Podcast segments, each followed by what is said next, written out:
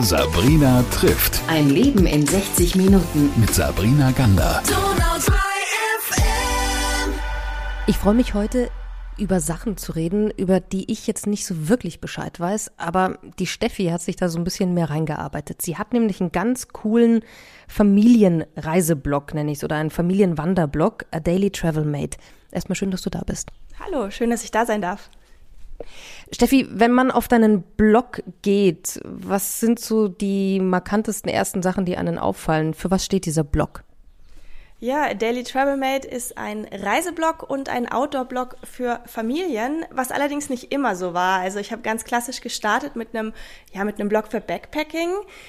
Den Blog gibt's ja auch schon seit zehn Jahren, so alt sind meine Kinder noch gar nicht. Aber wenn man jetzt ganz neu auf den Blog geht, da wird einem auffallen, dass es eben ganz, ganz viele ja, Reiseberichte gibt und auch Wanderberichte ja, von unseren Reisen und von unseren Wanderungen mit Kindern. Und da darf sich dann jeder ja, die Inspiration rauspicken und die Infos rauspicken, die er braucht, wenn er auch ganz, ganz viel Zeit mit seinen Kindern draußen in der Natur verbringen möchte.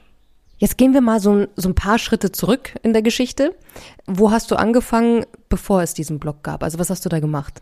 Ich habe in München bei verschiedenen Reiseveranstaltern gearbeitet und ja, da kam natürlich auch irgendwann das Thema Social Media und Blog auf und letztendlich war es so, dass mein damaliger Arbeitgeber gesagt hat, das machen wir jetzt auch ähm, und wir ganz, ganz viel Recherche betrieben haben, was für Reiseblogs gibt's, was zeichnet die aus, wo sind die USPs und ja, bei dem Zusammentragen der ganzen Infos fand ich das so inspirierend, was meine ja, jetzigen Blogger-Kolleginnen und Kollegen geschrieben haben, dass ich gedacht habe, Mensch, ich bin schon so viel gereist, probiere ich das doch einfach mal selber.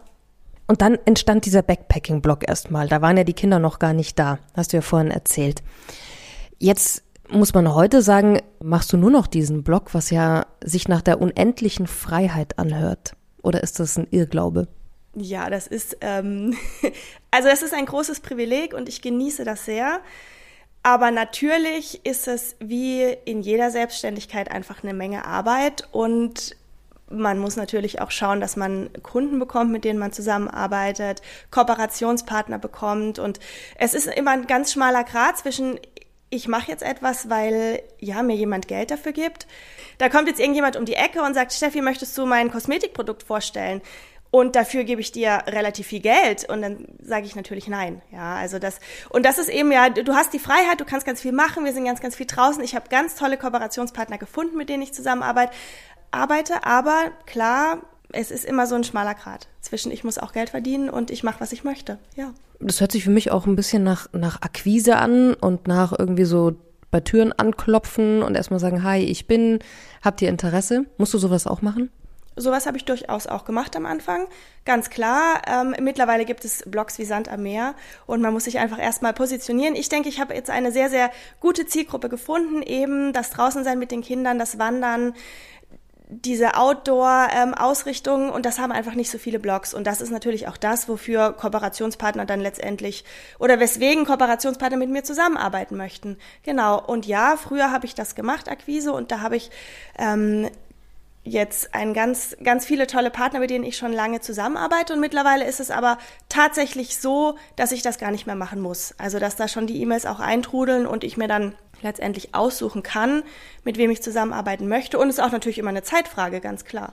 Jetzt habe ich eingangs gesagt, du machst etwas oder schreibst über etwas, was ich nicht weiß. Also Wandern mit Kindern. Ich ähm, habe ja keine und deswegen kann ich natürlich überhaupt nicht beurteilen, was da für Herausforderungen auf einen äh, zukommen, die es vielleicht, wenn du normal wanderst, alleine mit Freunden oder Partner, nicht gibt. Was würdest du denn sagen, hat sich bei dir beim, beim Erleben der Natur verändert mit den Kindern?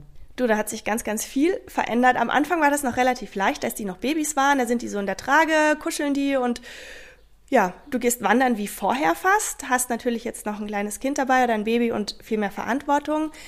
Und dann, wenn die dann anfangen selber zu laufen und auch zu schwer werden für die Trage oder diesen Tragerucksack, dann wird's richtig spannend für uns Eltern. Denn ja, so ein Kleinkind ist halt einfach herausfordernd, auch am Berg. Und dann dürfen wir Eltern erstmal unsere sportlichen Ambitionen ganz, ganz weit hinten anstellen und einfach mit den Kindern, ja, ich sag mal, die Natur neu entdecken. Denn die Kinder sind einfach unglaublich langsam unterwegs, weil man muss sich ja klar machen, je nachdem, wo man auch aufwächst, sehen die da halt so einen Ameisenhaufen zum ersten Mal oder so eine Ameisenstraße oder so einen Käfer oder möchten das Gras anfassen. Das sind so ganz banale Dinge, die wir Erwachsenen, für die wir uns ja überhaupt gar keine Zeit mehr nehmen, weil wir das natürlich auch schon alles erfahren haben. Und das Schöne ist, dass man das mit den Kindern nochmal neu erfahren darf. Das klingt jetzt vielleicht sehr romantisch, aber natürlich ist es immer eine Gratwanderung zwischen ach, das ist so schön, mit meinen Kindern hier die Natur zu entdecken. Und jetzt, ganz ehrlich, wir müssen aber jetzt halt auch mal weiter, weil der Wanderweg geht halt einfach noch fünf Kilometer und wir haben gerade mal 20 Meter geschafft. Also da darf man sich jetzt auch nicht so einer ganz romantischen Vorstellung hingeben. Also das ist durchaus auch ein bisschen Arbeit am Berg, ja. Wir reden gleich noch über die Touren und die Tipps, also über die Geschichten, die du ja schon auf deinem Blog hast. Wie alt sind denn jetzt deine Kinder? Ähm, meine große ist sechs und meine kleine ist drei. So, und was hast du in deinem Rucksack immer mit dabei, was du aus der Erfahrung mit den beiden gelernt hast, elementar sein kann? Also du brauchst auf jeden Fall immer ganz, ganz viele Snacks. Ja, es ist unglaublich, wie so ein Gummibärchen manchmal über so ein Wandermotivationstief hinweg helfen kann. Ja, also da geht es jetzt nicht darum, die Kinder zu bestechen mit Süßigkeiten, aber es ist halt einfach so, dass man die damit dann einfach auch ein bisschen ein bisschen wieder motivieren kann, weil das ist ja auch was Besonderes. Es gibt ja auch nicht im Alltag immer was Süßes. Und du musst einfach wirklich ganz viele Snacks dabei haben. Du darfst dich nie darauf verlassen, dass die Hütte offen hat, dass ihr da gleich was zu essen bekommt, weil wenn so ein Kind Hunger hat, dann macht das überhaupt nichts. Ja, also dann wie zu Hause auch, ist der nächste Wutanfall nicht weit weg und das ist am Berg noch viel, viel schlimmer. Also hab das auf jeden Fall immer dabei. Jetzt nimm uns doch mal mit auf deine, deine schönsten Wanderungen mit Kindern aber auch auf die Sachen, die du gelernt hast durch deine Kinder, die Natur anders zu erleben oder vielleicht auch die Zeit anders zu verbringen draußen. Also beim Wandern mit Kindern ist es ganz, ganz wichtig, dass du immer viel Arbeit in die, in die Recherche vorab legst, denn das A und O für, einen, für eine gute, gelungene Wanderung mit Kindern ist einfach ein richtig spannender Wanderweg. Und da habe ich nochmal ganz, ganz neu auch die Touren, die wir bisher immer gemacht haben, ja, aus einem ganz neuen Blickwinkel betrachtet. Denn letztendlich ist es so, dass man viel unten auch Forstwege läuft und oben wird es erst spannend. Und jetzt habe ich nochmal ganz neue Touren erlebt, wo es eben auch ja schon weiter unten spannend losgeht, weil du kannst einfach nicht ein Kind erstmal fünf Kilometer den Forstweg hoch motivieren. Das geht einfach nicht, ja. Und da haben wir einfach ganz, ganz andere und auch ganz, ganz tolle Touren kennengelernt und da ist auch nicht immer das Motto höher, schneller, weiter wichtig mit Kindern. Ja, da musst du dir einfach viel, viel mehr Zeit nehmen und auch kurze Touren können echt dann einen Tag füllen. Also wir sind dann auch schon fünf Kilometer an fast einem ganzen Tag gelaufen, weil wir einfach unendlich viele Pausen gemacht haben und das ist einfach das auch das Schöne am Wandern mit Kindern. Das ist ein bisschen entschleunigend auch, muss ich tatsächlich sagen, ja. Jetzt hat die Pandemie uns ja alle ein bisschen ausgebremst und aber auch viele dazu gebracht, wieder ein bisschen mehr rauszugehen. Glaube ich, hoffe ich. Und gerade mit Kindern, das hast du vorhin dieses schöne Beispiel und dieses Bild mit dem Ameisenhaufen uns gegeben, dass die Kinder von einem Ameisenhaufen stehen und erstmal fasziniert sind davon und wir eigentlich dran vorbeilaufen. Was gibst du denn Eltern, jungen Eltern vielleicht auch mit, wo du sagst, hey, das sind ganz kleine Dinge, für uns vielleicht, aber für Kinder ist es eine Beschäftigung für ein, zwei Stunden und, und da erleben die auch die Natur kindgerecht. Also was ganz viele Eltern ganz schnell lernen, ist, dass Wasser immer geht. Also was Kinder lieben, sind einfach so Bachläufe oder am Seeufer, da hast du Steine, da kannst du die Hände in den Sand buddeln. Also wenn man das irgendwie in eine Wanderung oder auch in einen Nachmittag integrieren kann, das ist ein richtiges Highlight für Kids. Du musst natürlich als Elternteil dann auch schon sage ich mal, eine Entspanntheit an den Tag legen und da musst du einfach Wechselklamotten einpacken, ja, bis zu Wechselschuhen, weil du kannst nicht darauf vertrauen, dass die Kinder da nicht dann irgendwie doch halb im Wasser landen und das gehört einfach dazu. Und das ist aber auch was, wo ich allen Eltern mit auf den Weg geben kann, auch weil ich das leider sehr, sehr oft sehe und höre, dieser Satz macht euch aber nicht so schmutzig damit erstickst du wirklich jede Wanderung und auch jedes draußen sein und draußen erleben der Natur bei Kindern, das erstickst du wirklich im Keim. Also du musst, zieh den Matschhosen an, die dürfen sich da drin suhlen im Dreck, sage ich jetzt einfach mal, das ist für Kinder einfach elementar. Wirklich. Also, und da reicht dann auch eine kleine Pfütze. Da können die stundenlang reinspringen. Also stundenlang ist übertrieben, aber die können da wirklich sich sehr, sehr lange beschäftigen mit einem Stock in der Pfütze und schön ist, gut ist.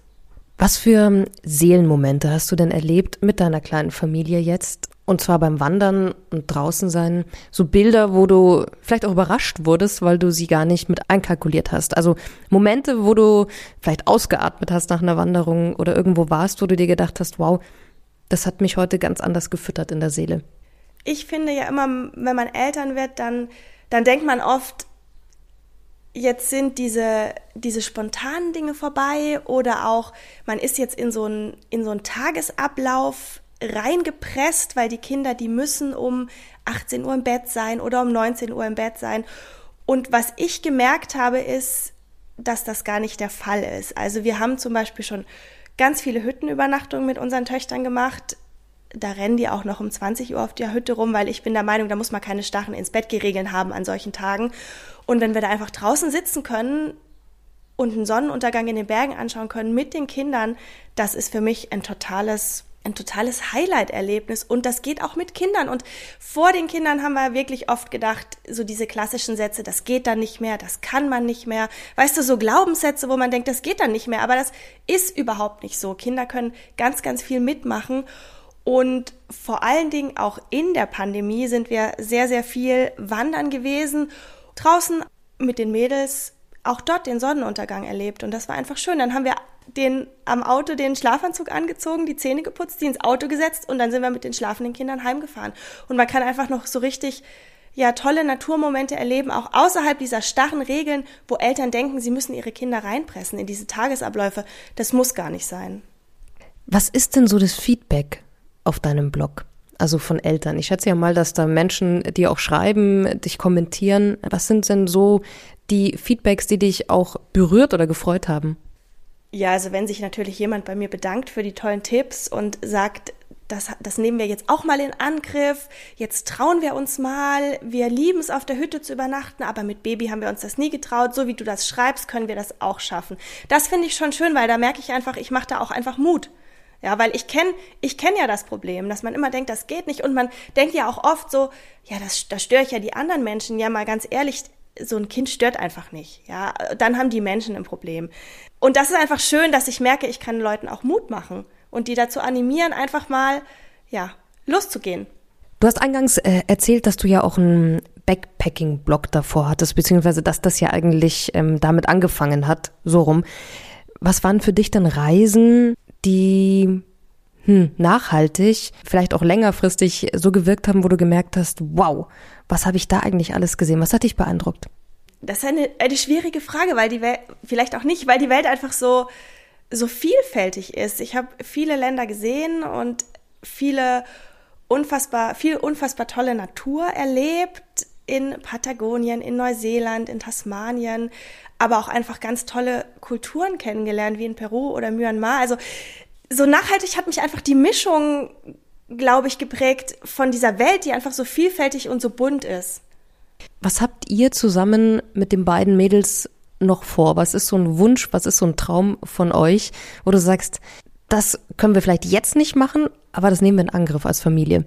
Also ich habe schon noch so ein paar Fernreiseziele, die auf meiner Wunschliste stehen. Das Thema Fernreisen haben wir so ein bisschen hinten angestellt mit den Kindern. Und dann kam auch die Pandemie. Wir vermissen es jetzt nicht, aber ja, so als Wunschreiseziel steht ganz, ganz, ganz weit oben Namibia. Das würde ich ganz, ganz gerne mit meinen Kindern erleben. Aber ich finde, da müssen die einfach ein bisschen größer sein. Und ein weiteres Land, das mich schon immer, das mich schon immer fasziniert hat, ist Ecuador. Also da möchte ich auch unbedingt hin. Und ja, schauen wir mal. Wir sind dann an die Schulferien gebunden, aber da sind auch zwei Länder, die man gut in den Schulferien bereisen kann. Ja. Sag mal, sind deine Kinder wirklich so, so naturverbunden und wollen immer raus? Oder ist da auch die Mama ein bisschen die Treiberin, die sagt, komm, wir gehen jetzt raus? Wie ist denn dein Eindruck? Weil ich stelle mir das immer so vor, wenn du ein Mensch bist, der sowieso gerne draußen ist und reist, dass du dass du vielleicht auch manchmal Kinder hast, die sagen, nee, ma, ich will nicht. Ich will einfach nur hier zu Hause rumsitzen.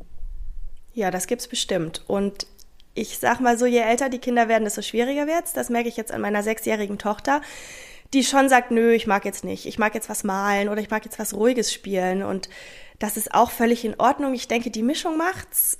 Aber bisher habe ich meine Tochter oder habe ich meine Töchter immer auch zum Rausgehen animiert bekommen und dann waren sie auch immer happy. Also es ist dann noch nicht der Punkt gekommen, in dem dann meine große Tochter äh, drei Stunden schmollend mit mir draußen den Berg hochwandert. Also an dem Punkt sind wir noch nicht, aber ich kann es mir durchaus vorstellen.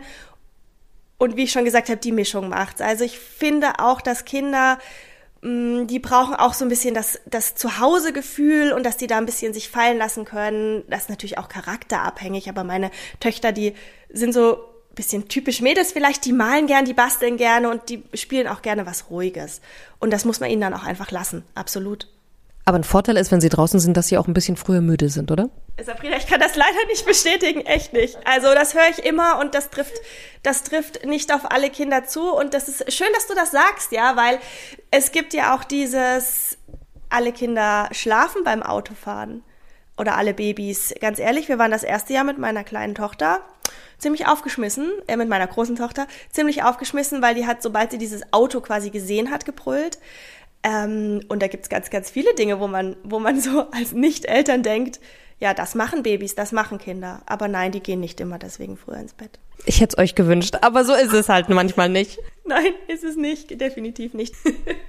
Wer jetzt sagt, ich möchte Reisen mit Kindern, Wandern mit Kindern, Autoerlebnisse für die ganze Familie erleben, der ist auf Steffis Blog richtig. adailytravelmate.com, so findet man dich. Da gibt's ganz, ganz viele Geschichten, viele tolle äh, Routen, viele tolle Tipps mit dabei. Und ich wünsche euch, dass ihr diese großen Fernreisen natürlich als äh, Familie erlebt.